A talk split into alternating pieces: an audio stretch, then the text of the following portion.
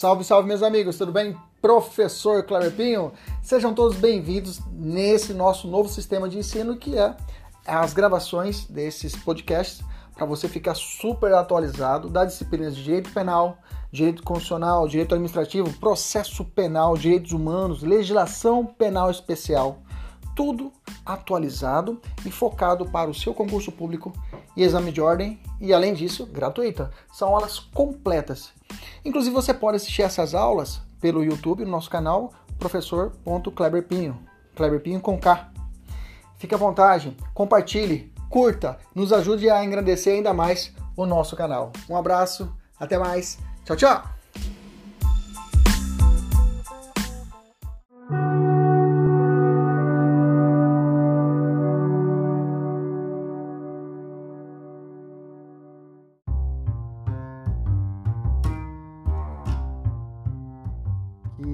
Salve, salve meus amigos, agora sim, salve, salve meus amigos, professor Cleber Pinho. Vamos começar uma super aula hoje sobre direito penal. Vamos falar sobre a respeito dos crimes contra a fé pública, ok? Já saúdo aí nossos alunos da mentoria. Nós vamos dividir essa aula em dois grandes blocos, em duas aulas bem detalhadas, essa matéria realmente os alunos levam a, a confundem muito. O que é o professor? O que é um crime de falsidade ideológica? O que é um crime de falsidade documental? Então a gente precisa fazer ele bem detalhado então nós vamos dividir essa, essa nossa aula em duas, duas metas, né? É, hoje vamos trabalhar o crime de moeda falsa e falsificação de documento público particular e nas próximas aulas a gente vai trabalhar a parte de falsidade ideológica e a outras falsificações, beleza? Vamos lá, vamos lá então. Então a ideia, é, a introdução é tratarmos o que seria essa, o conceito de fé pública, né? A gente ouve muito, ah, esse servidor público tem fé pública, esse documento tem fé pública, mas o que seria o conceito de fé pública? Amigos, a, o conceito de fé pública é que é, seria a crença na veracidade dos documentos, símbolos e sinais que são empregados pelo homem em suas relações em sociedade. Né?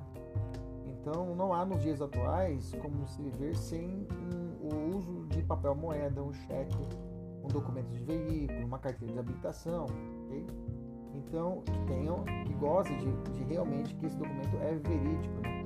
esse documento ele goza dessa, dessa presunção. Então a violação dessa fé pública né, constitui, na verdade, o chamado crime de falso. Né? Toda vez que for os crimes de contra a fé pública, eles são tidos como crimes de falso. Tá? Você vai falar crimes de falso, você já sabe que são os crimes desse tipo. Né? Falando nisso, qual é o título que trata desse, do Código Penal? Onde, onde é que está localizado, professor, os crimes contra a fé pública? Está lá o título 10 do nosso Código Penal e lá é composto por é, os seguintes capítulos. Capítulo 1 da moeda falsa, capítulo 2 da falsidade de títulos e outros papéis públicos, capítulo 3 da falsidade documental, capítulo 4 de outras falsificações, falsidades, capítulo 5 das fraudes em certames de interesse público. Bacana? Beleza? Então esse é o título, nós estamos falando do título 10 do nosso Código Penal. Então, quais seriam os requisitos, professor, para, ter, para termos então, o enquadramento num crime de falso, né? Um crime contra a fé pública?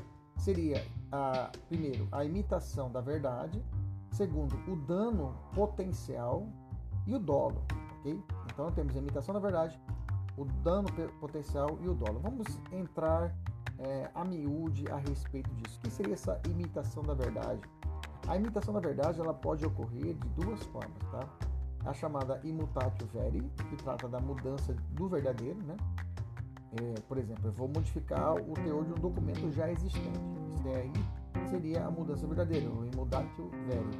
Ou o imitatio veritatis, tá? Imitatio veritatis. Até o nome é em latim, mas dá para você matar, ó. Imitatio é resistente, imitação, veritatis, imitação da verdade, tá? Na imitação da verdade, esse outro modo é você criar um documento falso do zero, ok? Imitando um verdadeiro.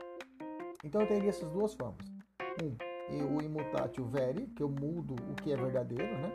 Modifico uma carteira de motorista, por exemplo, uma carteira de trabalho, modifico uma carteira de, é, de um, um, uma carteira de identidade, ou imitatio veritatis. Eu pego uma, uma, moeda falsa, um dinheiro falso, modifico ele para que ele seja similar e crio um documento falso, melhor dizendo, para imitar o verdadeiro. Ok? Outro requisito, como eu disse, é o dano potencial. Então, o que seria esse dano potencial? Né? Dano potencial é conceituado como, é o, é, como o prejuízo inerente à, à falsificação, né? ao prejuízo inerente à falsificação. Qual o prejuízo que essa falsificação vai causar à vítima? Então não precisa ser efetivo e, e nem necessariamente patrimonial, tá? Esse dano causado à vítima, é, causado não só à vítima, mas toda a sociedade, ele não precisa ser efetivo, tá? Não precisa ser efetivado, não precisa ter êxito na falsificação, tá? E nem necessariamente ser patrimonial.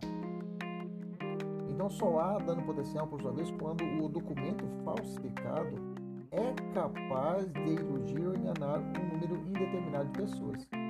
Okay? Então só teremos, por exemplo, um documento falsificado, é, o dano potencial, quando um documento falsificado ele, ou uma moeda, ela é capaz de enganar um número indeterminado de pessoas, tá? Um número indeterminado de pessoas. Onde a falsificação grosseira, essa daqui eu vou grifar esse termo, é muito utilizado em prova, em súmula, no flagorina a falsificação grosseira, reconhecível ictu oculis, ou seja, de pronto, de pronto vista, ou seja, é, de plano você já consegue identificar que realmente é grosseira, não caracterizará o crime de falso. O que está dizendo? Se o cara, uma, uma falsificação grosseira de uma moeda de 100 reais, moeda que falou papel, né, moeda de papel de 100 reais, ela foi grosseiramente, você bateu o olho e falou, isso aqui não é moeda falsa um pacote de, skinny, né? Lá na época, lá atrás do skinny tinha aquele negócio de, de realização, tinha umas moedinhas, uns dinheirinhos velhos, dinheirinho falsificado, assim, mas ah, isso aqui é um pacote de bolacha, né? Aí nesse caso não teria como enquadrar no crime de falso contra a fé pública.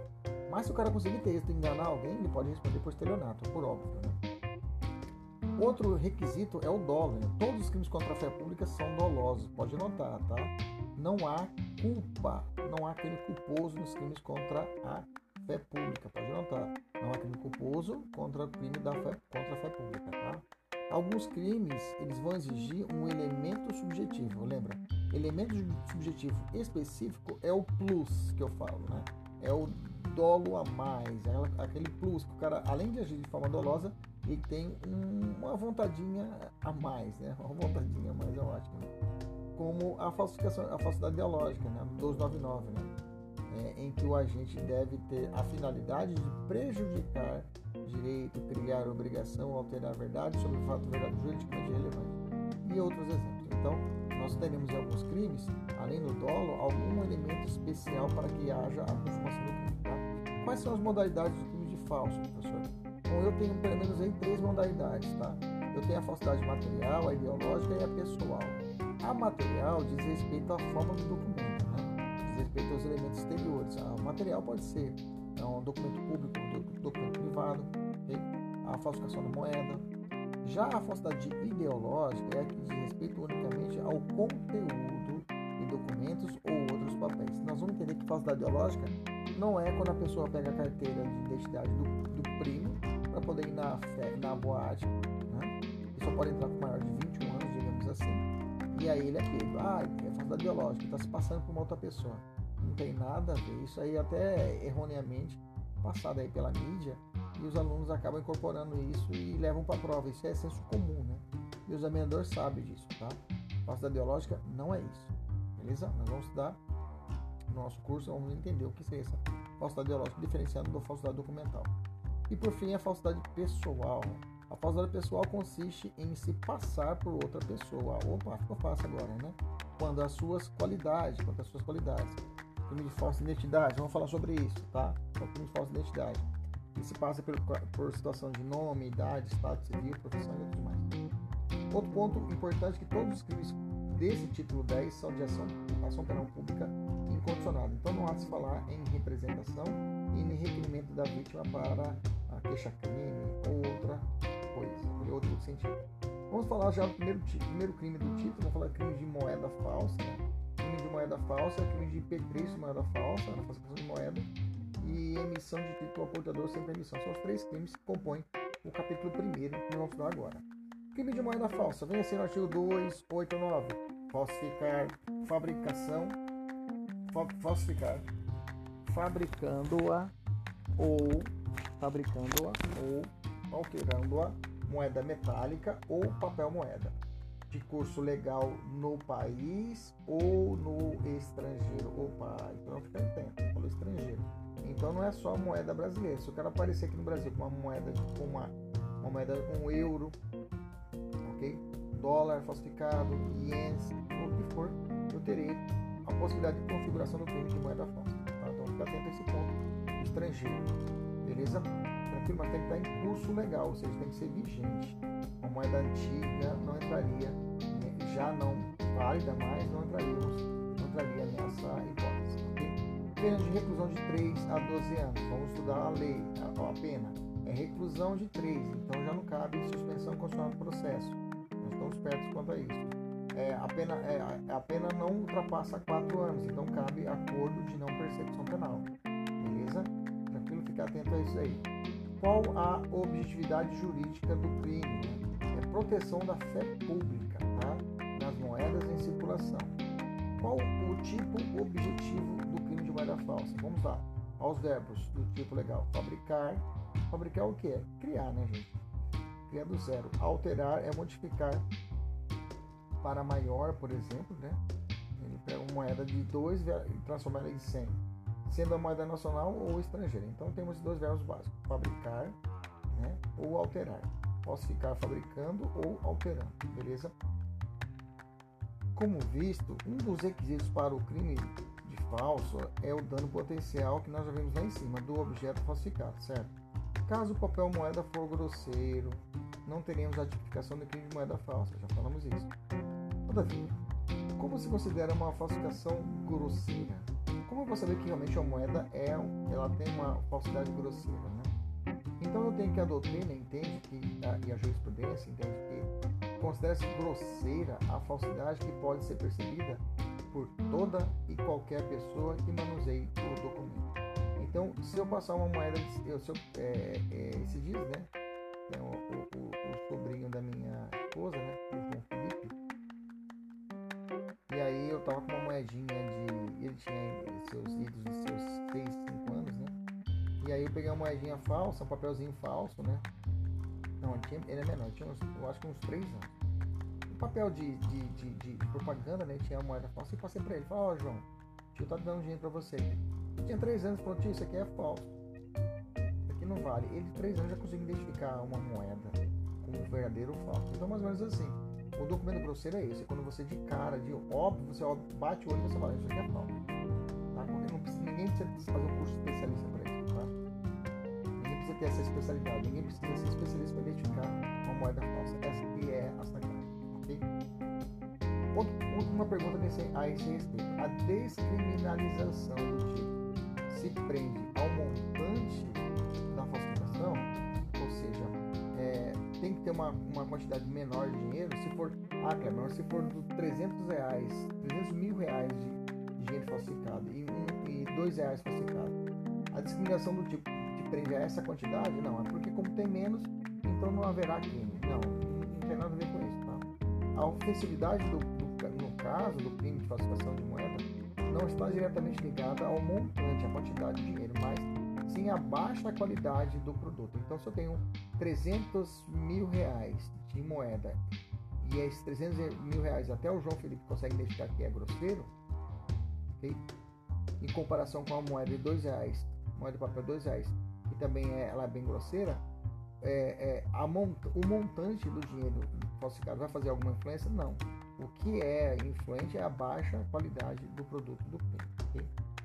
Mas se assim mesmo for capaz de enganar a vítima, por exemplo, um estrangeiro que chega aqui no Brasil e não conhece moeda, poderíamos ter identificação do estelionato, pelo menos o estelionato? Primeiro quero responder pelo estelionato, claro, né? Sim, né?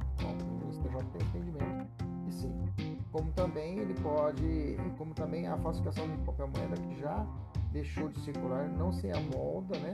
o tipo de moeda falsa, né? Se ele passar para o sujeito aí uma moeda, uma moeda brasileira que um cruzado novo, né?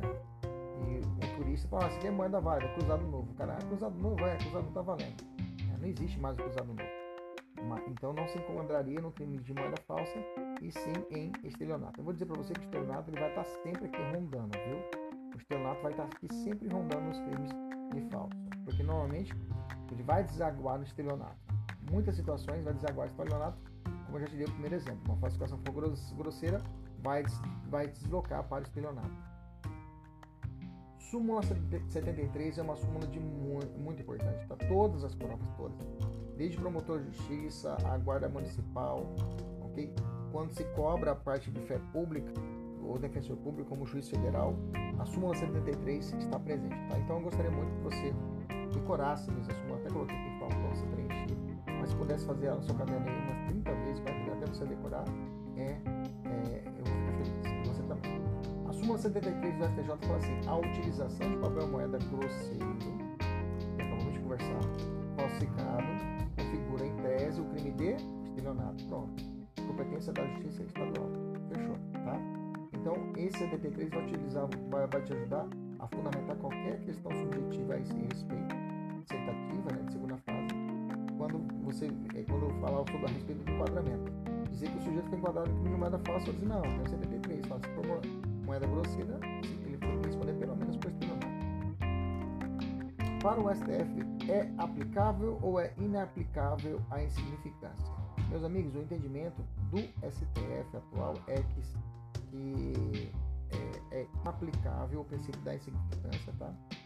O STF, a insignificância não se aplica aos crimes de moeda falsa, tá? Moeda falsa não se aplica ao crime de, é, a, aliás, o princípio da insignificância. Já te respondo porque quando já com esse segundo tópico aqui, ó. É, a pergunta é: é possível a aplicação do arrependimento posterior nos crimes de moeda falsa? A resposta também é não, tá?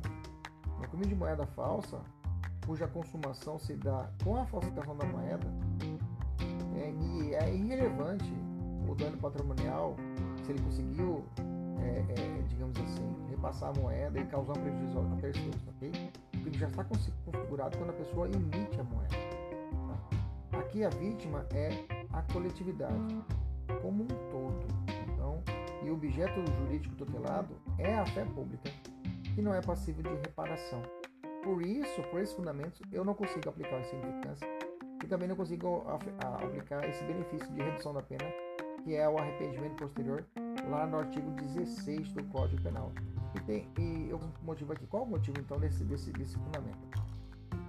Como eu disse, os crimes contra a fé pública, semelhan, é, os crimes contra a fé pública são semelhantes aos demais semelhantes, semelhantes aos demais crimes não patrimoniais. É igualzinho aos outros crimes, tipo homicídio, outros mais crimes contra a vida. Tá? Eles semelhantes a esses crimes. Eles são incompatíveis com o arrependimento posterior, pois a impossibilidade material de haver a reparação do dano causado ou a restituição da coisa subtraída. Não tem como você restituir uma coisa subtraída, sendo que o bem é coletivo. Você vai ter que restituir toda a coletividade, essa, essa fé pública causada, entendeu? Esse, esse, esse engodo à fé pública. Então, por isso que não cabe tanto a insignificância como ao arrependimento Veja, questão recente aí que foi cobrado esse tema aqui na prova de promotor de justiça aqui no Mato Grosso. Os alunos que estão é, da mentoria têm acesso às questões exclusivas, tá?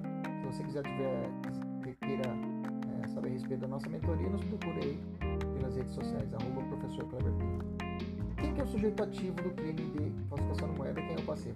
O sujeito ativo é um crime comum, qualquer pessoa pode falsificar moeda e é claro, se tiver algumas qualidades especiais, por exemplo, se for funcionário público, ensejará algumas consequências. Vou falar agora. Tá? E sujeito passivo aqui é o Estado, não é o indivíduo que recebeu a moeda falsa, sim o Estado propriamente? Consumação. Consuma-se o crime de falsificação independentemente de outro resultado. Então, vamos falar que o crime de, crime de moeda falsa é um crime o quê? formal. Ok? Um crime formal.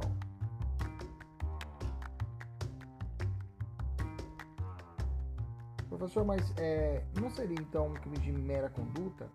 Porque o tipo penal não apresenta nenhum resultado jurídico, né? não apresenta algum resultado jurídico. Por exemplo, quando você lê o artigo é, 289, fala falsificar, fabricação, alteração, moeda metálica, papel moeda no curso legal no país estrangeiro. Então, só o ato de falsificar, a mera conduta dele cometer esse crime, teríamos aí a configuração é, do crime em si. Então, então temos uma parte da doutrina que vai se dividir. Uma parte vai falar que o crime é formal e outra parte vai dizer que o crime é de mera conduta, tá? Mera conduta, ou seja, o mero ato de você estar tá falsificando moeda não se prevê nenhum resultado jurídico específico, tá?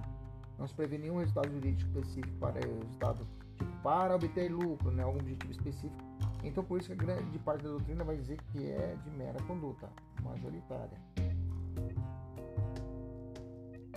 E a minoritária vai dizer que o crime é formal. Tá?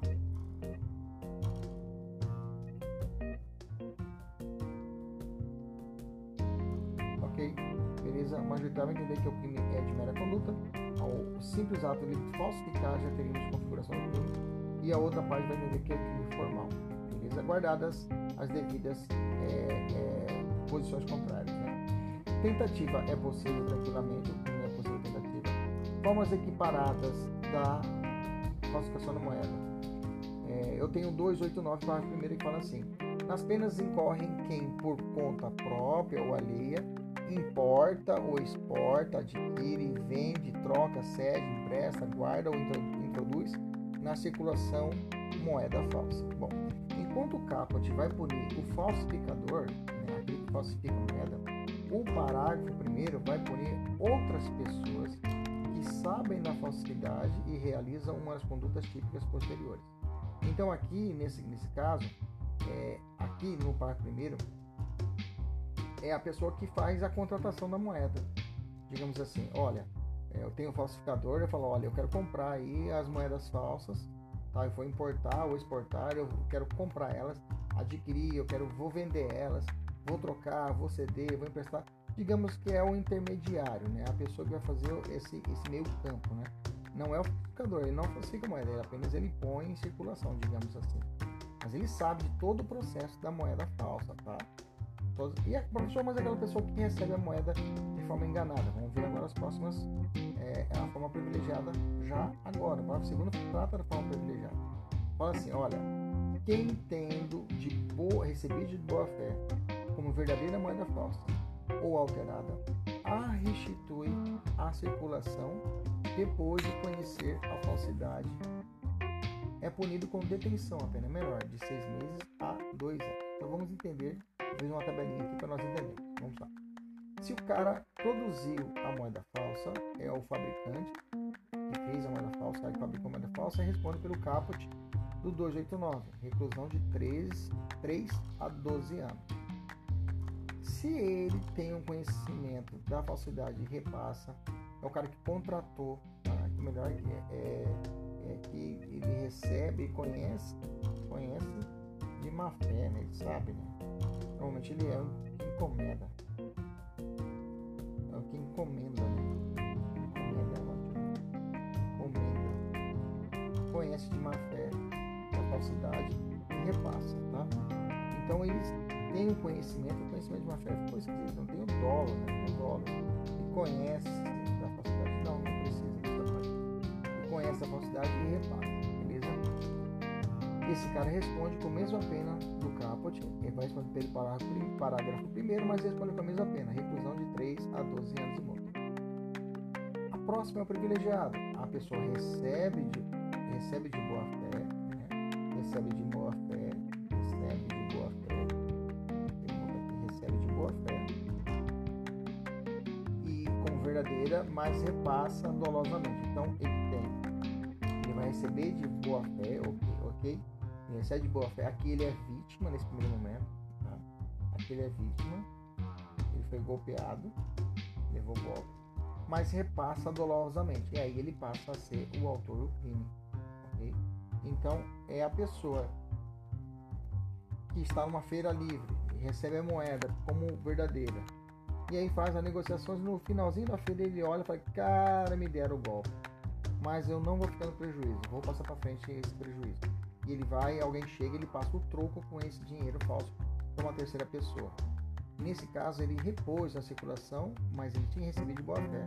Tem que ficar atento nas questões, né? Nesse caso, eu tenho que ele vai responder por, uma, por um crime é, está enquadrado no parágrafo segundo. A pena de detenção, a pena é menor, de seis meses a dois anos. Aqui cabe juizado especial criminal. Beleza? Não ultrapassa dois anos. Ele recebe todos os benefícios do juizado especial criminal. Por fim, uma última hipótese, eu recebo dinheiro de boa fé e repasso de boa fé sem saber que esse dinheiro é falso. Eu peguei o dinheiro falso, não observei e repassei para um terceiro e não sabendo que era falso e repasso. Nesse caso, eu tenho uma situação de erro de tipo, né? pode ser inexcusável ou excusável, né? e aí você tem um erro de tipo essencial, que vai excluir o dolo, e ele vai responder também, não responderá também pelo crime, porque também vai excluir o dolo, mas não é punível a forma culposa aqui na moeda falsa. Então, se a pessoa recebeu de boa fé e foi preso, ele não responde por nada, mesmo se era evitável ou era inevitável saber que a moeda era falsa. Se existiu o essencial, vai excluir o dolo e, e pelo erro essencial evitável, seria possível a punição se existisse a forma culposa.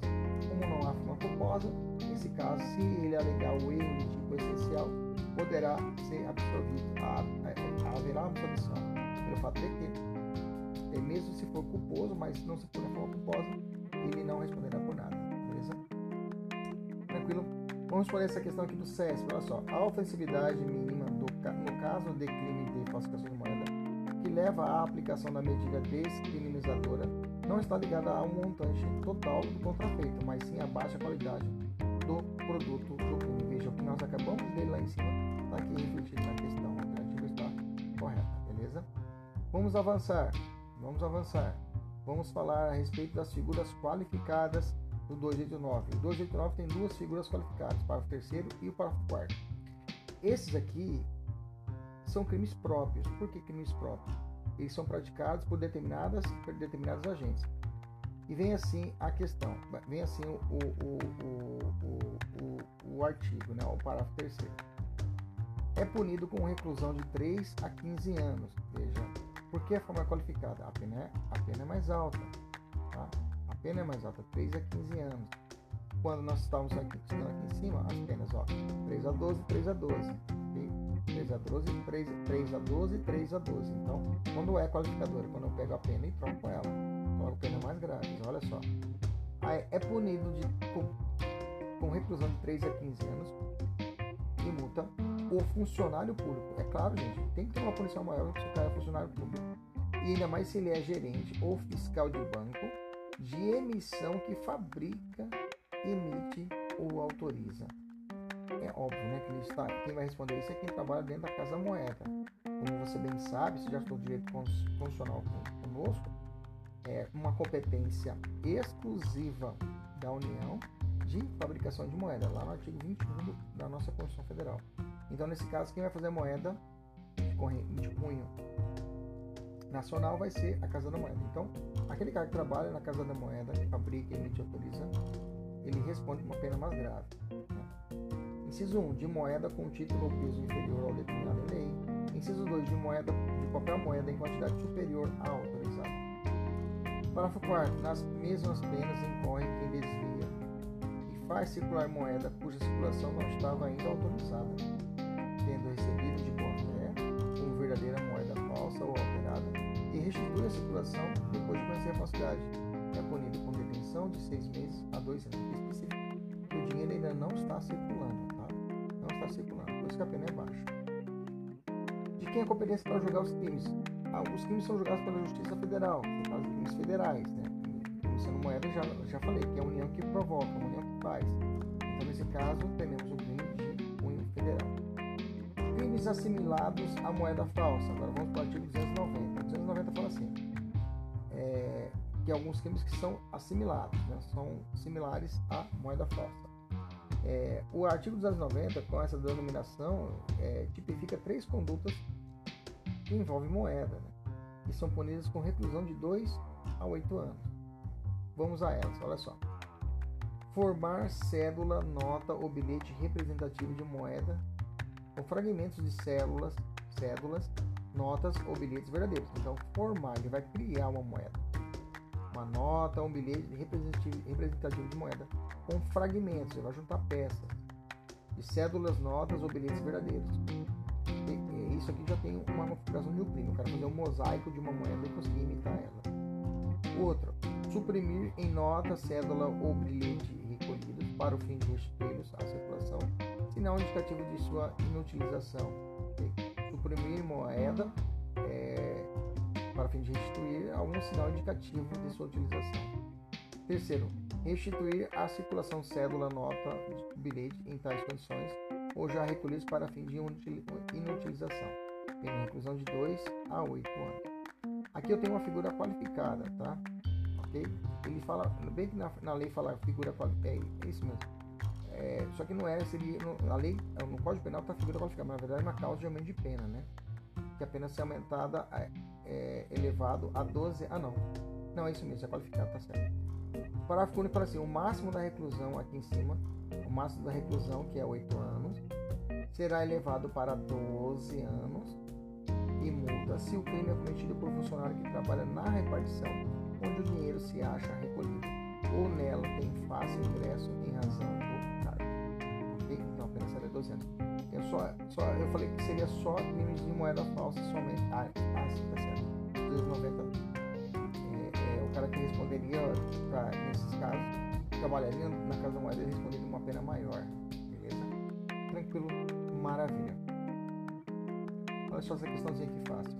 A falsificação de, de cartão de crédito ou de débito é equiparada para fins penais como crime de moeda falsa. E aí? Falsificação de cartão de crédito e débito é equiparada a moeda falsa? Primeira coisa, a gente, quando a gente falou aqui de figura equiparada, a gente falou aqui de cartão de crédito e débito assimilado. Não, não tá errado, tá? Não tem nada disso. Na verdade, são aqui são documentos particulares, tá? Cartão de crédito já grava, é documento particular. Cheque, documento público. Grava isso aí por enquanto. Tá? Essa questão está errada. Vamos falar a respeito de um crime que é perigoso, que é comum em prova, que é o crime de petrechos para falsificação da moeda. Diz assim o artigo 291. Fabricar, adquirir, fornecer a título oneroso ou gratuito, possuir ou guardar maquinismo, aparelho, instrumento ou qualquer objeto especialmente destinado à fabricação de moeda. Veja, ou qualquer objeto especificamente destinado, mas também eu tenho maquinismo, aparelho, instrumento, tá? Ok? Então, não, não, não confunda. Agora eu vou voltar a falar a respeito disso. E aqui pode ser um conectivo aqui é alternativo. Pode ser um maquinismo, aparelho, instrumento ou qualquer objeto especialmente destinado à falsificação precisa ser uma impressora especial só para falsificar moeda, por exemplo. Pode ser uma impressora falsificada que eles conseguiram montar 3D para poder fazer impressão de, digamos assim. Reclusão de 2 a 6 anos e multa, 2 a 6 anos. Bom, aqui é interessante que esse tipo, né, um tipo penal alternativo, tipo misto alternativo, por quê? Que são, é, são punidas as condutas fabricar, adquirir, obter, né, fornecer, né, que é ceder, possuir, que é ter a posse, guardar, peraí, opa, eu aqui, não tá certo. Guardar, né, dar abrigo, qualquer maquinismo, instrumento ou objetos destinados à falsificação da moeda, como prensas, matrizes, moldes, né, lâminas e outros mais que possam falsificar moeda. É indiferente que o agente esteja atuando a título oneroso ou gratuito. Quando se dá a consumação, professor? Bom, aqui, com a prática de um dos comportamentos, né, modalidades possuir ou guardar, o crime é permanente. Tá? Se ele for na casa dele estiver possuindo ou guardando, cabe prisão em flagrante a qualquer momento. Beleza? Cabe invasão do domicílio, por exemplo. A, a, a, aqui há uma possibilidade de uma prisão na fase preparatória, né? A consumação aqui então é possível a prisão flagrante porque é um crime permanente,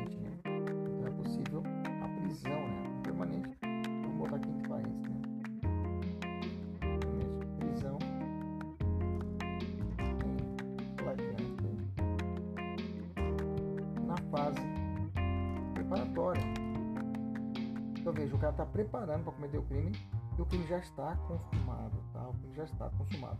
Então, assim, que são as, uma das raras situações onde, durante o intercrimes, né, sabemos que existe cogitação, a primeira fase, cogitação, preparação, execução e consumação.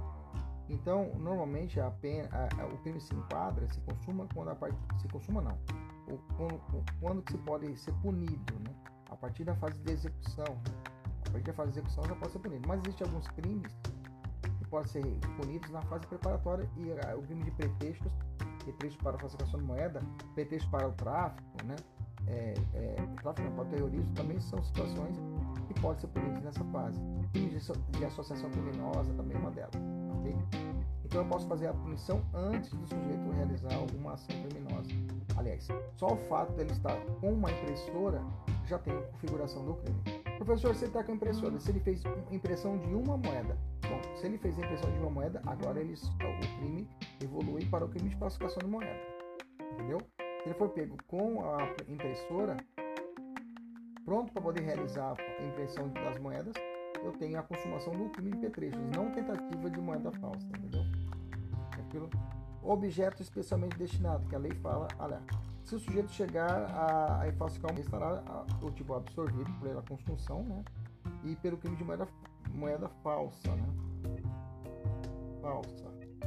Por se tratar de tipo penal subsidiário. O crime de petrecho ele é subsidiário ao crime principal, que seria o que?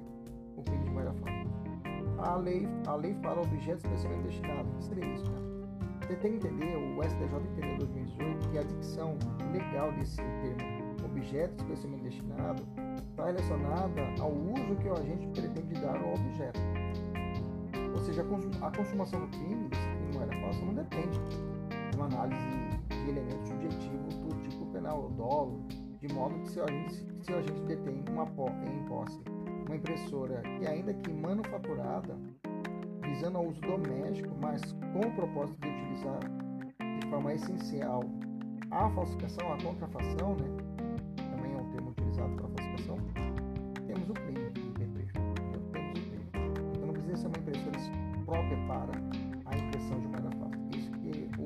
Jurisprudência da STJ quer trazer. Beleza? Tranquilo? De quem é a competência? Justiça Federal. Justiça Federal é competência para julgar, ainda que a moeda seja é, estrangeira, tá? Ainda que a moeda não seja estrangeira, tá? Ainda que não seja ou ainda que a moeda seja apenas estrangeira, será competência à Justiça Federal. Vamos resolver uma questãozinha aqui do CESP. Se um indivíduo adquirir gratuitamente maquinismo para fabricar moedas e alcançar o seu intento, ou seja, falsificar moeda, então nesse caso responderá pelo crime de moeda falsa em concurso com o delito de petrecho para moeda falsa. Errado, não haverá concurso nesse caso, haverá a, a, a construção, presença, né?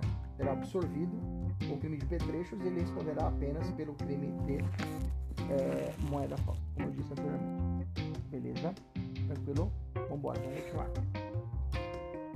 É, falsificação de títulos e outros papéis públicos, tá? Artigo 293 e 294. Nós já falamos 293, bom, é, aliás, vamos falar 293 e vamos falar 294. É, porque eu tenho, também tenho aqui um crime de petrecho de falsificação também para esse título Vamos lá, o 293 fala assim: falsificar, fabricando-os ou alterando. Selo destinado a controle tributário, papel selado ou qualquer papel de emissão legal destinado à arrecadação de tributo. Lembrando que tem alguns, algumas formas aqui de, de, de, de documentos, de, títulos, né, de papéis que já não são mais aplicáveis, tá? porque nosso Código Penal é de 40, tá? E não foi atualizado esse, esse título ainda. Então você vai encontrar algumas coisas, tipo vale postal, alguma coisa assim, que hoje na prática, não, na prática digital, não é tão utilizado, mas está aqui na lei e pode ser cobrado em prova, tá? Então, feito essa, esse esclarecimento, vamos seguir. Falsificar fabricando, 293, falsificar fabricando-os ou alterando-os, selo destinado a, a ser destinado a controle tributário, papel selado ou qualquer papel de emissão legal destinado à arrecadação do tributo. 2. Papel de crédito que não seja moeda de curso legal. 3. Vale postal. 4. Cautela de penhor, caderneta de depósito, de caixa econômica ou de outro estabelecimento mantido por entidade de direito público. 5. Talão, recibo, guia, alvará ou qualquer outro documento relativo à arrecadação de rendas públicas ou, ou a depósito ou calção porque o poder público seja responsável. 6.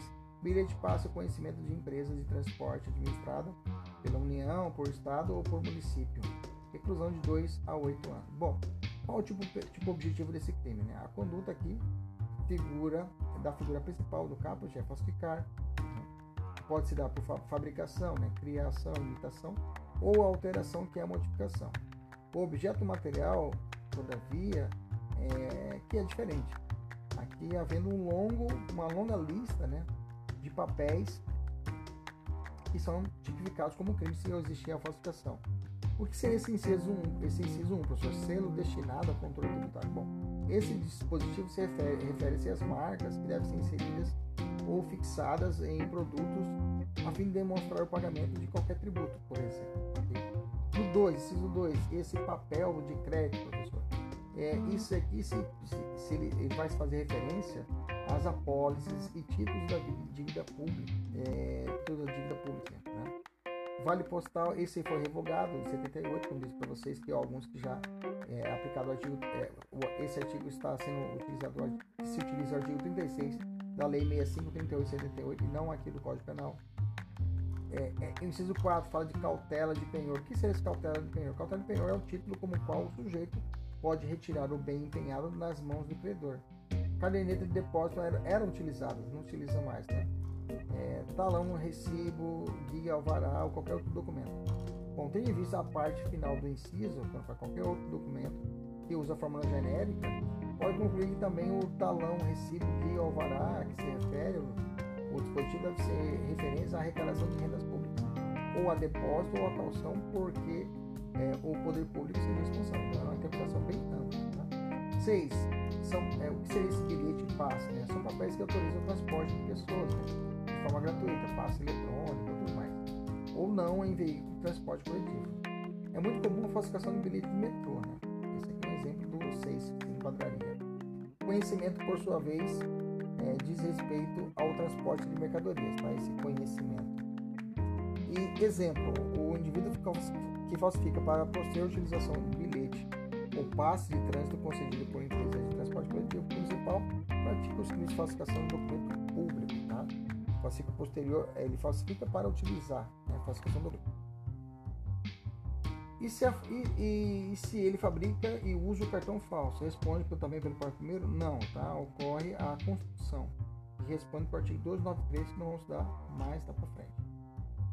Formas equiparadas vamos equiparar. Não, artigo 2, ah, caput 293, melhor dizendo. Tá?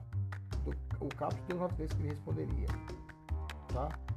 Se ele utiliza o cartão falso. Não. Ele ocorre, ele responde pelo caput e não pelo parágrafo primeiro. Isso quis dizer. Beleza, vamos avançar. Formas equiparadas do, dos 93. Incorre na mesma pena quem usa, guarda, possui ou detém qualquer dos papéis falsificados.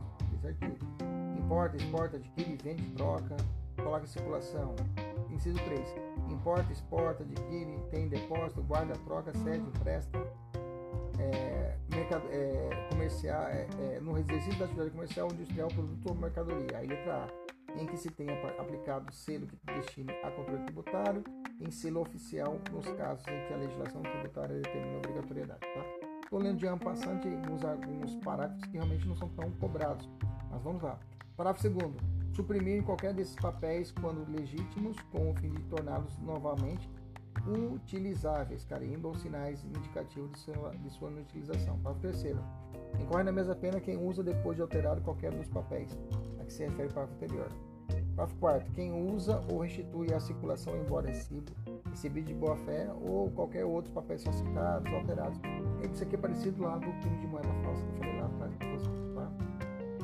Causamento de pena, equipara-se, isso é o 293, parágrafo 5 Equipara-se a atividade comercial para fins inciso 3 e parágrafo 1 qualquer forma de comércio, regular ou clandestino, inclusive o exercício em vias, praças ou outros logradores públicos e em residenciais. Competência aqui da justiça comum, tá? na forma privilegiada, e de competência dos juizados especiais criminais, tá? na forma privilegiada. Aqui também tem a forma de petrechos para falsificação, tá? como no crime de moeda falsa. Tá? Artigo 294 fala para fabricar, adquirir, fornecer, possuir ou guardar objetos especialmente destinados à falsificação de qualquer dos papéis é, referidos no artigo anterior. O selo que foi para vocês, por exemplo. Pena de 1 a 3 anos de multa. Né? Aqui o crime é, é, esse crime 294 é muito parecido com o crime de petrecho para falsificação de moeda. Então é um crime subsidiário, tá? Ele fica absorvido se caso ele realmente conseguir fazer pelo menos um selo, por exemplo. Bacana? Beleza? E é processado mediante ação penal pública incondicionada. Não precisa falar nem isso, que nós já falamos lá em cima, isso, que todos os crimes desse capítulo são de ação penal pública incondicionada. Se o agente é funcionário público, né? Opa, a pena tem que ser maior, que ser uma forma aumentada. Aqui a pena é aumentada, tá? Aumentada a pena de sexta parte. Vou dizer para você, já grava aí, tudo aqui vai ser sexta parte quando for aumentar se for causa de aumento do servidor público, tá? Vai ser sexta parte praticamente todo dia. Tudo vai ser sexta parte. Beleza? Então grava aí. Falou funcionário público, sexta parte aí, se ele praticar. Fora aquelas situações de moeda falsa que eu falei para vocês, que é a forma qualificada. Muda a pena. Beleza? Se você quiser tomar um café e voltar, é a hora, tá? Porque vamos conversar a respeito que é a parte de é, falsificação de documentos.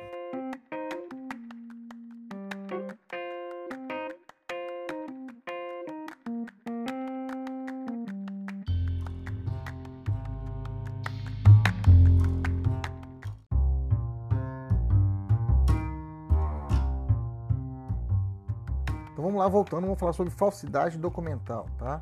Falsidade documental, artigo 296 em diante. Vamos tratar a, respeito disso, tá? As principais figuras desse capítulo, né? Esse capítulo vai tratar da falsidade documental, que eu tenho aqui a falsidade de, do selo, sinal, depois falsidade do documento público, depois falsificação do documento particular e a falsidade ideológica, né? Basicamente, esses, esses são os principais crimes desse, desse capítulo, tá? Nós temos que manjar bem mesmo, principalmente a diferença de falsidade material e a falsidade ideológica, tá? A falsidade pessoal, normalmente a gente vai utilizar no último, último bloco dessa, desse, desse capítulo, né? Que vou falar a respeito de é, uso de documento falso, beleza? Falsa identidade. Mas a, quanto à falsidade material, os dois pontos importantes é nós vamos ver hoje, né? Vamos lá então. É, somente a falsidade documental. Né? A ideológica vamos deixar para a próxima aula. Vamos lá, então vamos avançar. É, os principais crimes desse capítulo eu já falei, né? O objeto material aqui é o documento, tá? O documento, não é moeda, agora aqui é o documento público, né?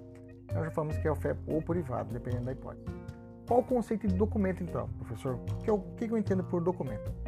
Documento é todo escrito devido a um autor determinado, contendo exposição de fatos ou declarações de vontade dotado de significação ou relevância jurídica e que pode, por si só, fazer prova de seu conteúdo.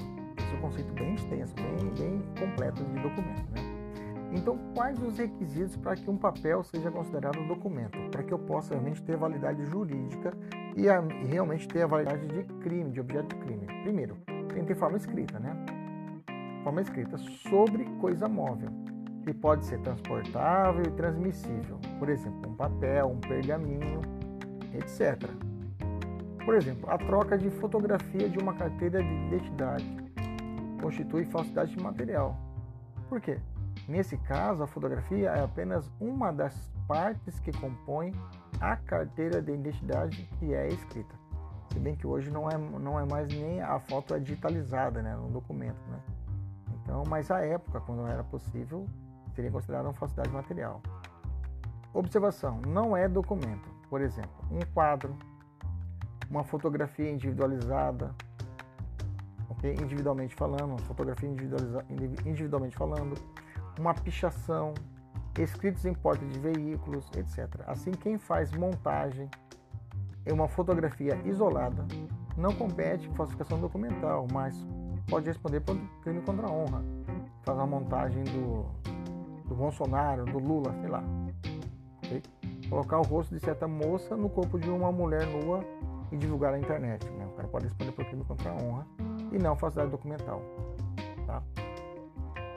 Outro requisito da, do crime de falsidade documental é que tenha um autor certo, certo ou determinado. Aquele identificado tá? por uma assinatura, nome ou quando a lei não faz essa exigência pelo próprio conteúdo do documento. Tipo, a, a, a, alguns documentos independentemente da sua assinatura, tem validade como documento próprio. Né? É o CPF, aquele antigo CPF que tinha aquela, aquele cartão do CPF. Né? Não tinha assinatura, mas ali já estabelecia como um documento próprio. É, a autoria certa, a autoria certa que se exige para que algo seja considerado documento é daquele de quem o documento deveria ter emanado e não do autor da falsidade. Então, se eu tenho um contrato particular que vai ser emanado pelo Kleber, por Kleber Pinho, e se for emanado por outra pessoa, eu teria aqui indício de uma falsificação. Ou algum órgão público, para ser um documento público, e o particular o faz, eu tenho a falsificação. Tá? Então, a autoria da falsidade é necessária para a condenação do falsário, mas em nada se relaciona com o conceito de documento. Contrato, carteira, ou habilitação, escritura, etc. São documentos porque neles, neles consta o nome da pessoa de que os de quem elaborou, Ministério do Trabalho, Ministério da Educação, né? É, é, Secretaria de Segurança Pública, beleza? 3. Conteúdo com relevância jurídica. Bom, documento deve, portanto, expressar uma manifestação de vontade ou exposição de um fato relevante, por exemplo, um testamento, um contrato de compra e venda, a qualificação, é, é, é, a qualificação de alguém né, num documento de identidade, por exemplo, etc. Assim, a assinatura em um papel em branco não constitui documento, uma vez que não há qualquer ou qualquer conteúdo. Né? Pode se transformar em documento um contudo, né? pode transformar com assinatura em documento, mas após ser preenchido, após ser preenchido, né? desde que o conteúdo inserido tenha relevância jurídica daquele que foi cobrado na assinatura. Então, é, é, assim se for preenchido como uma simples receita de bolo de chocolate, né, ainda que assinado, não é considerado documento. Né? Então tem que ter relevância esse documento. O documento público pode ser um passaporte, pode ser passaporte estrangeiro, tá? Teve até questão que já cobrou isso aí, tá? Um imposicionamento do STJ em 2016, tá? É típica conduta de uso de documento falso consistente em passaporte expedido pela República do Paraguai, do Uruguai, apresentado à Polícia Federal por ocasião da abordagem realizada em aeroporto mediante tentativa de saída irregular do país e burla ao controle aeroportuário de fronteiras. Artigo 297 não distingue procedência do documento se emitido por autoridade nacional ou se estrangeira, beleza? Ou esse entendimento do STJ deixa bem claro que pode ser que até que o documento seja do exterior, mas não interessa. Inclusive tem uma súmula 546 que também é muito cobrada em prova do STJ, fala assim: a competência para processar e julgar o crime de uso de documento falso é afirmada em razão da entidade ou órgão ao qual foi apresentado o documento público, não importando a qualificação do órgão expeditor. expedidor beleza? Um Outro requisito para a, a, a, validação de um documento é o valor probatório. O que, que, é isso? Para que seja considerado documento, né, escrito, o escrito deve ter o potencial de gerar consequências no plano jurídico. Ou, em outras palavras, deve ter valor probatório por si só, ele serve como prova por si só. Assim, apresentado a alguém deve ter o, o codão ou liame né, de fazer prova do seu conteúdo. Né? Esse valor probatório decorre das leis, decretos, resoluções, etc. O Código Civil, por exemplo, confere valor probatório aos contratos que, portanto, são considerados documentos privados, mas são. O escrito a lápis não tem valor probatório, viu? Em razão da facilidade em se alterar, razão pela qual não constitui documento. A fotocópia não autenticada, a fotocópia não autenticada, nos termos do artigo 232, parágrafo 1 do Código de Processo Penal, não tem valor probatório. Por si só, não é documento. Agora, se esse documento for autenticado, ele terá. Repetindo, uma fotocópia não autenticada não teria o valor documental, mas a fotocópia, se ela for autenticada, ela terá uma validade de documento. Beleza? Olha só essa questão que caiu do CESP em 2017. Será considerada atípica, por inexistência de ofensa à fé pública nacional, a conduta do estrangeiro que, para tentar sair irregularmente do país, atípica quer dizer que não é crime, né? Apresenta a Polícia Federal passaporte falso pedido por outro país. Errado, acabamos de ver a jurisprudência do STJ, viu? CSP sempre está antenado com a jurisprudência do STJ, tem que ficar atento. Falsificação do selo, não só, não só o CESP, né? outras bancas também estão utilizando muito a jurisprudência. Falsificação do selo ou sinal público. 296. Falsificar fabricando ou alterando. O que? Selo público destinado a autenticar atos oficiais da União, de Estados ou de município. 2. Selo ou sinal atribuído à lei à entidade de direito público ou autoridade ou sinal público de tabelião. Reclusão de 2 a 6 anos e multa. Exemplo: Ah, um agente que faz uso indevido de, de marcas, logotipos, siglas ou símbolos identificadores de órgãos da administração pública, comete o crime de falsificação de selo ou sinal público, né? Colocar na porta do carro o brasão da prefeitura, digamos assim. Forma equiparada. Incorre nas mesmas penas quem faz uso do selo ou sinal falsificado, quem utiliza indevidamente o selo ou sinal verdadeiro, que altera, falsifica ou faz o indivíduo. Isso aqui vai aparecer muito com as duas figuras anteriores que nós já vimos a respeito do, do, do crime de moeda falsa e, e os equiparados. Tá? Forma qualificada. Se o agente é funcionário público, aumenta a pena de seis terços, é sexta parte. Falsificação do documento público. Vou falar agora especificamente do documento público. Falamos da parte geral, introdutória. Agora vamos falar de falsificação do documento público de per si, por si só falsificar no todo em parte documento público ou alterar documento público verdadeiro. Pena, reclusão de 2 a 6 anos e multa. Falsificação de documento é também chamada de falsidade material, também chamada de contrafação. Qual é o conceito de documento público? Professor, quando eu sei que um documento é público e quando eu sei que um documento é privado? É por eliminação, viu gente? Documento público é aquele elaborado por funcionário público de acordo com as formalidades legais de desempenho de suas funções, carteira de identidade, CPF e outras mais. Ok? Então é por eliminação. Se não for por uma autoridade pública, o documento vai ser o quê? Particular. Okay? São as espécies de documento público? Eu tenho um documento que é formal e substancialmente público, e eu tenho o documento, o documento público formalmente público e substancialmente privado. Como é que é, professor? Vou explicar de novo. Um crime, um documento público formal e substancial, ele é, ele é raiz, tá? Raiz publicamente, digamos assim. É um, um documento nervoso, público, né? E eu tenho um que ele é público, é formalmente público e substancialmente privado. Por exemplo, vamos lá, escritura pública de um contrato de compra e venda de uma fazenda. Veja, é um bem particular é, subestacionamento privado, mas ele, ele recai a ele uma, uma formalidade pública, que é a escritura pública. Então, nesse caso, ele é um documento público. Mesmo que a, a raiz dele, a essência dele for particular, mas ele recaiu a ele uma formalidade, que é a escritura pública, e nesse contexto eu tenho um documento público. Já os documentos formal, o documento público formal e substancialmente público é aquele que é a essência o conteúdo não serão o que é privado por exemplo, é aquele elaborado por funcionário público e conteúdo e relevância jurídica do direito público. São os atos legislativos, né? a audiência de uma, de uma vara federal, é, ata da audiência, os, os, atos executivos, judiciários e outros mais. Tá? Documento público, eu já falei, né? Documento público possui autorização para preencher, mas, por exemplo, documento em, em branco. Alguém dá autorização ao outro para preencher, mas esse que preencheu o faz com omissão ou inserção diferente daquilo que foi acordado. Aí eu tenho falsidade biológica. Vou explicar depois, tá? Se eu não tenho a, a autorização e coloco naquele documento branco alguma, alguma informação, eu teria uma falsificação material nesse caso, dependendo, pode ser público ou privado.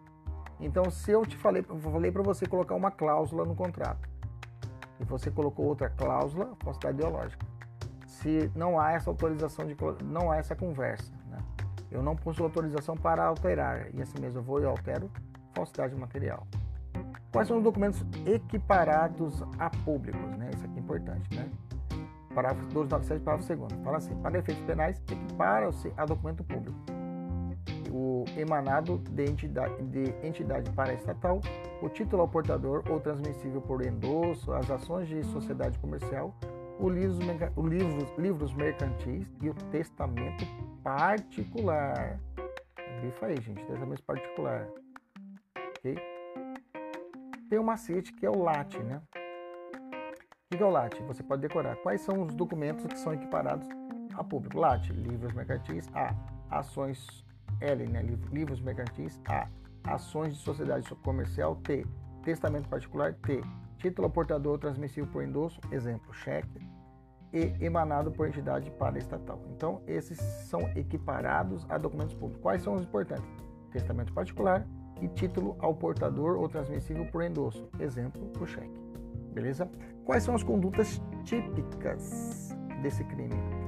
Bom, vamos lá. Primeiro, falsificar e alterar. Falsificar, eu já falei lá em cima, mas vou reforçar. Significa formar um documento novo, né? a chamada contrafação. A falsificação pode ser total ou parcial. Total quando o documento é integralmente forjado. Exemplo, a gente que compra uma gráfica e passa a fazer imitações de espelho de carteira de, de habilitação para vender né, a pessoas que não submeteram ao exame de direção pelo DETRAN, por exemplo. E a falsificação parcial, né, quando uma parte do documento é verdadeira, por exemplo, e a outra parte é falsa. Por exemplo, alguém furta um espelho verdadeiro em branco, né, espelho é o que seria para poder criar a, o documento, né, e inserindo carimbos, assinatura e outras falsificações. E alterar significa modificar um documento verdadeiro, tá? Modificar um documento verdadeiro. Por exemplo, uma pessoa troca fotografia de um documento de identidade ou altera a categoria para a qual é, é, é não é habilitado, para o qual não é habilitado, altera a categoria para, qual, para o qual não é habilitado em sua CNH ou troca o número do seu cadastro no CPF, por exemplo. Então eu tenho essa ideia de é, é, altera é, significa modificar um documento verdadeiro, muda um documento verdadeiro, ok? Alterar. Falsificar é construir, né? Falsificar é construir, construir o documento, ou inteiro ou parcialmente. Eu construo um novo. Alterar, eu pego todo um documento novo, é um documento verdadeiro, e mudo as suas informações. Como se dá a comprovação da falsidade material, professor? Bom, é uma infração que deixa vestígios, né? Então, é uma, é uma infração não transeunte, né? Não transeunte são, são crimes não transeuntes são crimes que deixam vestígios ou crimes materiais, né? Então nesse caso, não transeuntes, é isso mesmo, é negativa, não é o que deixa. Transeuntes é o que não deixa, tá? É, então nesse caso eu tenho um exame que é o documentoscópio, né? Um exame pericial para autenticar se o documento é verdadeiro ou é falso, tá? Quais os sujeitos do crime? Nesse caso é um crime comum, né? Agora se for funcionário público, aumenta de sexta parte de sexta parte. É, e passivo, aqui é o Estado e as pessoas que podem ser pessoa física ou juridicamente que foram prejudicadas. Aqui também entra também essa figura. Quando ocorre a consumação, tá? A falsificação é independente do uso, né? É um crime de perigo, né? ou de qualquer outra consequência posterior, bastando a falsidade. Na modalidade de falsificar, a consumação se dá quando o documento falso fica pronto. Ficou pronto o documento, aí já houve a, a consumação do crime. É, documento por funcionário público ou particular. O funcionário público tem um caso de aumento de pena, na sexta parte isso que eu falei aqui, com a jurisprudência. Ah, não há hipótese de falsificação funcionário público, a pena aumenta de sexta parte. Qual é a consumação, professor? Eu já falei, né? É possível a tentativa? Sim, é possível a tentativa, apesar de ser crime formal, né? Crime formal, é possível que a gente seja surpreendido com é, no momento em que está iniciando a falsificação. Exemplo, quando alguém já possui, já possui produziu espelhos falsos, é uma gráfica clandestina, a fim de preencher eles fraudulentamente, mas é flagrado antes dos, antes dos dizeres serem preenchidos ou da inserção da assinatura falsa, o documento ainda está em formação e o responsável responde por tentativa. Tá? Quando ocorre a consumação do crime de falso, né? toma cuidado com a súmula 17, né? Eu acabei de falar, né? aliás, quando ocorre a construção, né? Construção. É, eu coloquei uma informação, construção. O que é a construção? É uma, uma das hipóteses de solução, né? uma das teorias de solução ou princípio de solução do conflito aparente de normas. Né? Lá no começo do direito penal você aprende. Se eu tenho dois crimes, eu tenho uma situação e eu tenho dois crimes, dois ou mais crimes para poder enquadrar naquela situação. Qual que eu aplico? Então tem critérios para a solução. Uma delas é a conjunção, que diz que o crime fim vai envolver o crime meio. Em uma linguagem bem simples, é bem mais que isso. Mas em, em, em a miúde é isso. O crime fim vai abarcar o crime meio. Só que muito aluno pensa que o crime fim ele é mais grave e o crime meio é o menos grave. Cuidado, tá?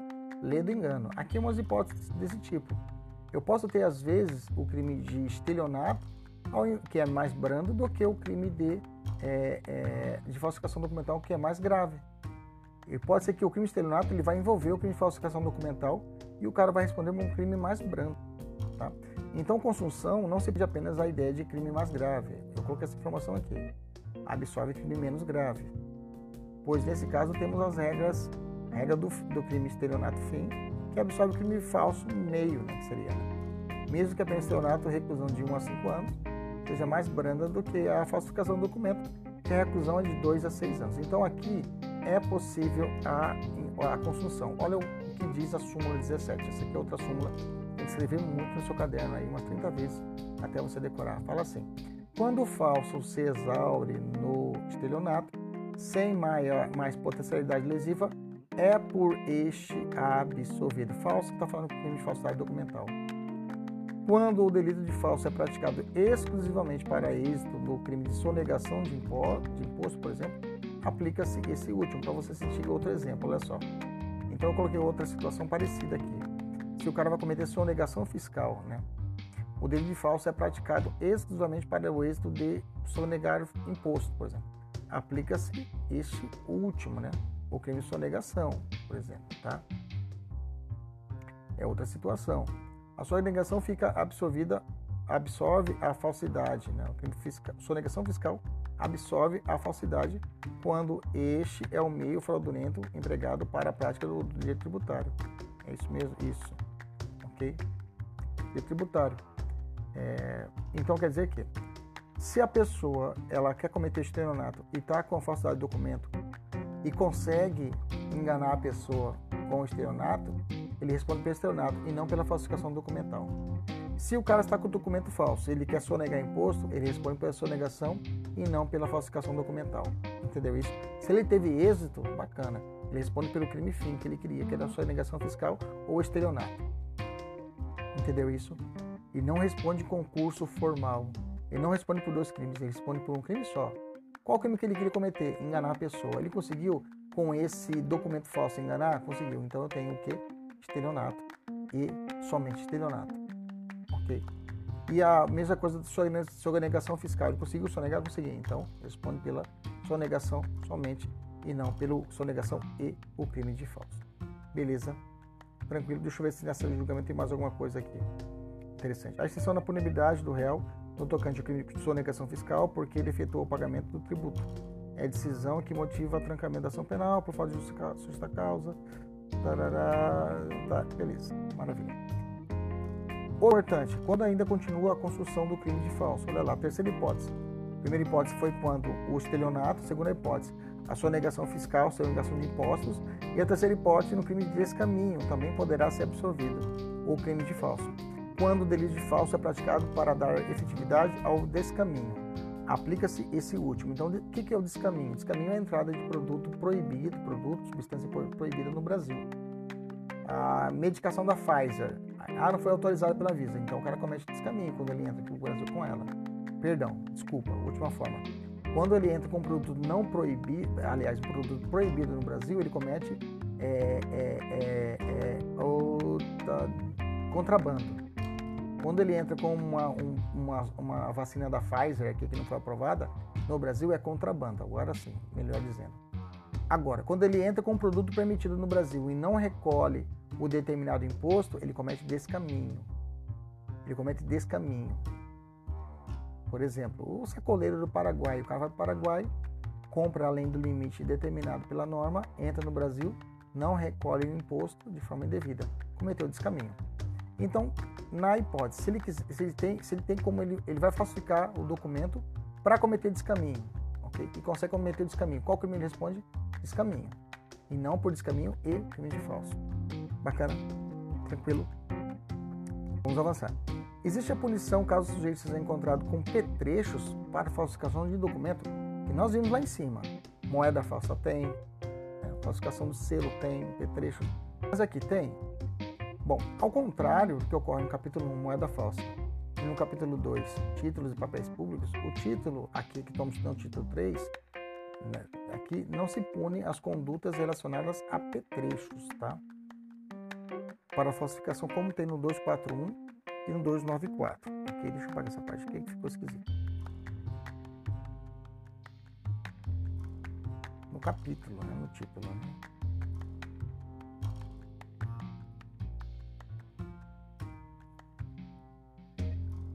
Então, é, é, o P-trecho vem positivado no artigo 291 e 294, né? e no capítulo 3, falsificado documental, não existe tal previsão, tá? Que, portanto, deve ser considerada como um mero ato preparatório e assim impunível. Se ele tiver com uma P3 para falsificação de documento, ele chegou lá um monte de máquina de prensa para poder prensa, fazer prensa ou impressão, digamos, do falso, dos documentos públicos. Responde pelo crime de falsificação de documento? A resposta é não, tá? Se ele tiver em ato preparatório, preparando para falsificar, ainda não falsificou, ele não responde por nada, tá? O fato é impunível. Por sua tentativa. Tentativa quando ele começa a realizar os atos né, de, de execução do crime, ok? Atos de execução do crime, e por circunstâncias ali à sua vontade, ele não assim não consegue consumá-lo. Então, nesse caso, a tentativa tem que ser bem analisada para ver se realmente estava já com o início da, da, da, da, realização dos fatos. Se ele foi encontrado no bolso com, digamos, com é, uma cola, uma tinta para poder, para poder começar a fazer a falsificação, aí não tem como, tá? Não tem como. Beleza? Então vai ter que entender muito bem se intercrimes do crime. Qual juiz será competente, tá? Se o documento foi ou devia ter sido emitido por autoridade federal, a competência é da federal. Do contrário, será a estadual, beleza? Ou até estadual. Se for estadual ou municipal, o documento será da Justiça Estadual. Falsificação CNH é a Justiça Estadual? Sim, tá? Embora tenha validade do documento público para, o, para todo o país, ela é competência da estadual. Ocorre continuidade delitiva entre os crimes de estelionato, de receptação e de adulteração de sinal de identificador de veículo automotor praticados pelo mesmo agente no mesmo contexto fático. Ele vai cometer estelionato, receptação e adulteração de sinal. É possível essa sequência de crimes, é chamada de continuidade deletiva, cometimento de vários crimes, ah, o entendimento é que não, tá? A continuidade deletiva do artigo 71 somente pode ser o crime continuado, somente pode ser reconhecido se a gente praticar mais de uma ação ou omissão de crimes da mesma espécie. De crimes da mesma espécie. Estelionato e receptação são crimes contra o patrimônio. Adulteração sinal de identificador é crime contra a fé pública. Beleza? Tranquilo? Então não ocorre no caso. Vamos algumas diferenças. Falsidade, falsa identidade versus do, falso documental. Vamos lá, vamos entender. Eu vou matar essa diferença aqui agora. Qual a diferença? De, deixa eu ver se eu pulei certo. Isso. Qual a diferença, professor, de falsa identidade versus falsidade documental? Vamos lá. Imagina a seguinte hipótese: no curso da, de diligência para citação pessoal de um réu em um processo criminal, o, o, o futuro réu do processo, né, o destinatário da citação, apresenta o documento de identidade de outra pessoa, que havia substituído a foto original, com o objetivo de se furtar ao ato da citação. Ok? Inclusive, frustrou essa situação o cumprimento da ordem judicial. Nesse caso, o verbo alterar por conta própria o nome que consta na Carteira Nacional de Habilitação. Então, a substituição de fotografia em documento de identidade configura o 297, falsificação do documento público, e não falsa identidade. Okay? Então, nesse caso, veja, ele apresentou, ele apresentou o documento de identidade de outra pessoa em que havia substituído a fotografia original. Pronto. Se houve essa substituição, o documento já é o que? Falso. Eu tenho a falsidade documental. Adulteração sinal identificador de veículo automotor versus falsidade documental. A adulteração de chassi de veículo ou de qualquer de seus elementos identificadores, numeração da placa, motor, câmbio, caracteriza o artigo 311.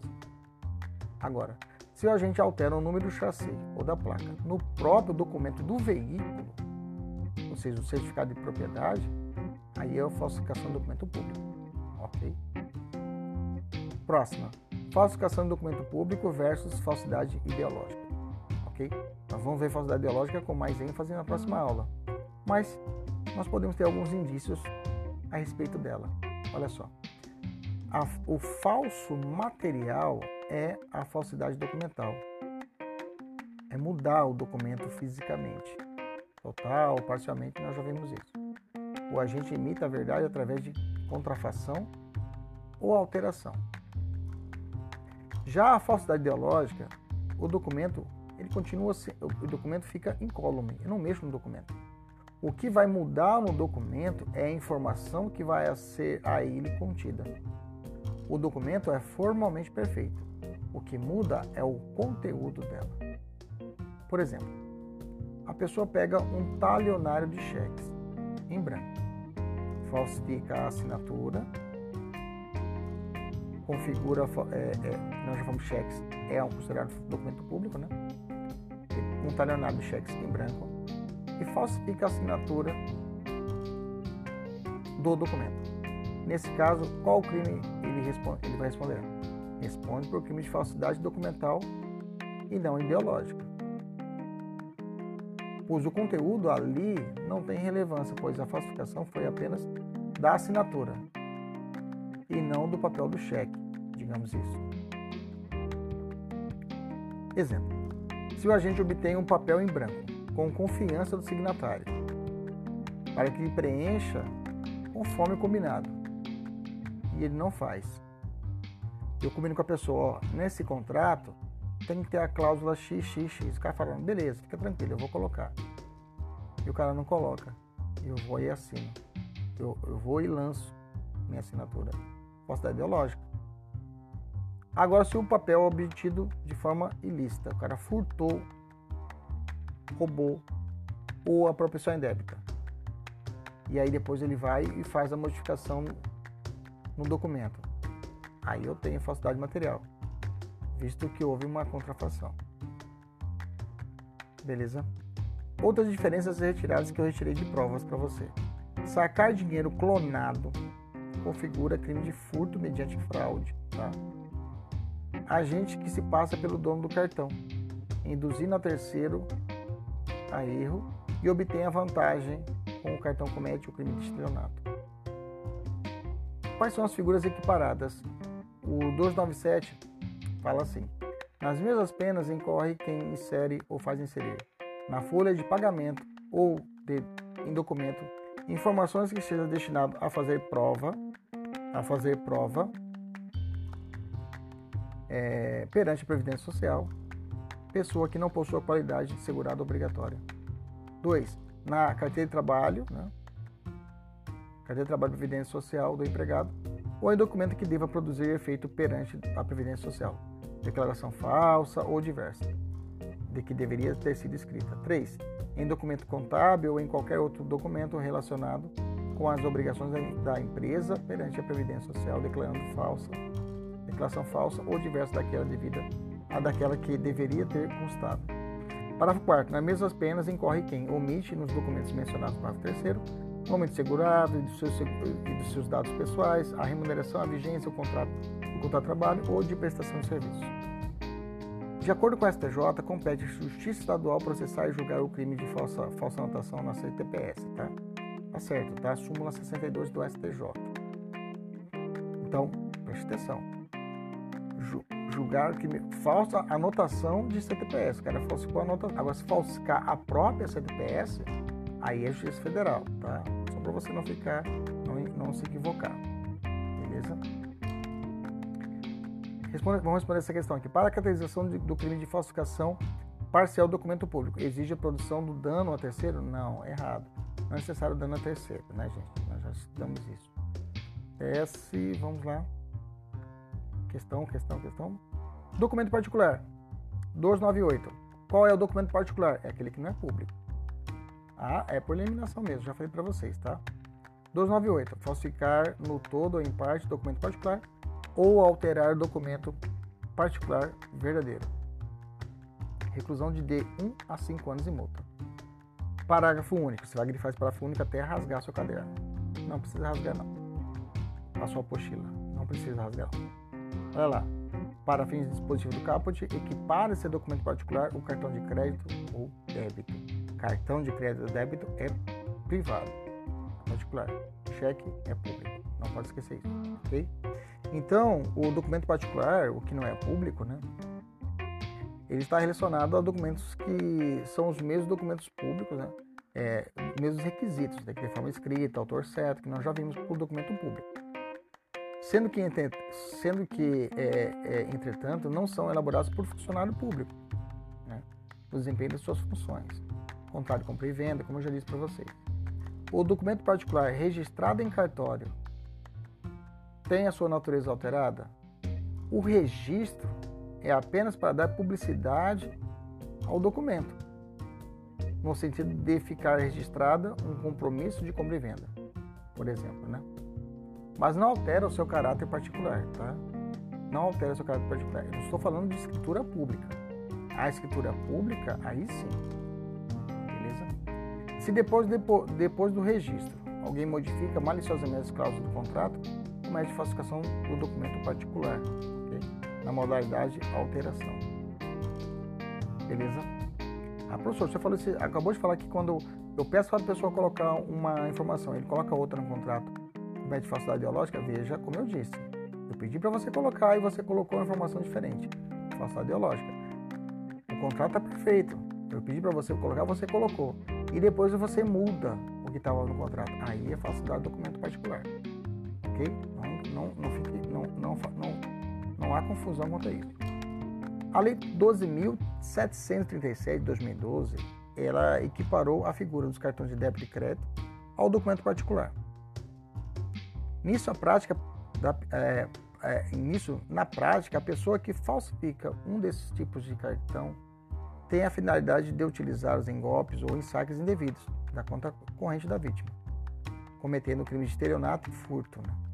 Nesse caso, como ocorre, como ocorre no crime de falsificação de cheque, o estelionato ficará absorvido pelo crime fim, conforme a súmula 717.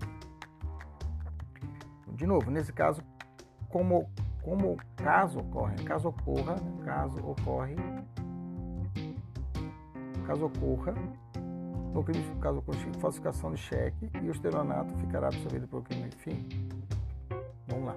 Não, nesse caso a diferença, a, a falsificação do cheque se exaure no estelionato porque a carta é entregue ao vendedor enganado, ao passo que o cartão falsificado clonado permanece em poder do criminoso após a, a prática do estelionato, subsistindo a potestade lesiva. Assim, quem falsifica um cartão e com ele consegue fazer uma compra enganando o vendedor, passando-se pelo titular verdadeiro do cartão, comete falsificação documental com o crime contra o patrimônio, ou seja, estelionato. Isso aqui é importante, vamos grifar. Se ele passar cheque, aí ele responde só pelo estelionato. Beleza? Se for cartão, aí ele responde pelo, pela falsidade do documento particular, que é o cartão. E além disso, crime contra o patrimônio. Professor, se ele conseguir transferências bancárias, aí a falso, cartão clonado, aí é, é, crime de furto, nós falamos isso lá atrás. Tá? Furto mediante fraude para que haja punição pelos crimes contra a fé pública. Mostra necessário que o cartão falsificado seja idêntico ao verdadeiro? Sim. Caso se trate de um plástico em branco como com um clone, apenas da fita metálica, incapaz de enganar pessoas mais hábitos a viabilizar saques indevidos em caixa eletrônico, a punição será apenas do crime de furto. Okay? Beleza? Eu fiz a equiparação aqui. Qual o juiz competente? De acordo com a súmula 104, a, a competente justiça estadual processar e julgar o crime de falsificação de documento, falsificação e uso de documento falso realizado relativo ao estabelecimento particular de ensino, por exemplo. Okay? Clonagem de cartão de crédito constitui denominado letra B, falsificação de documento particular. Beleza? Maravilha, esse foi o primeiro bloco da nossa aula.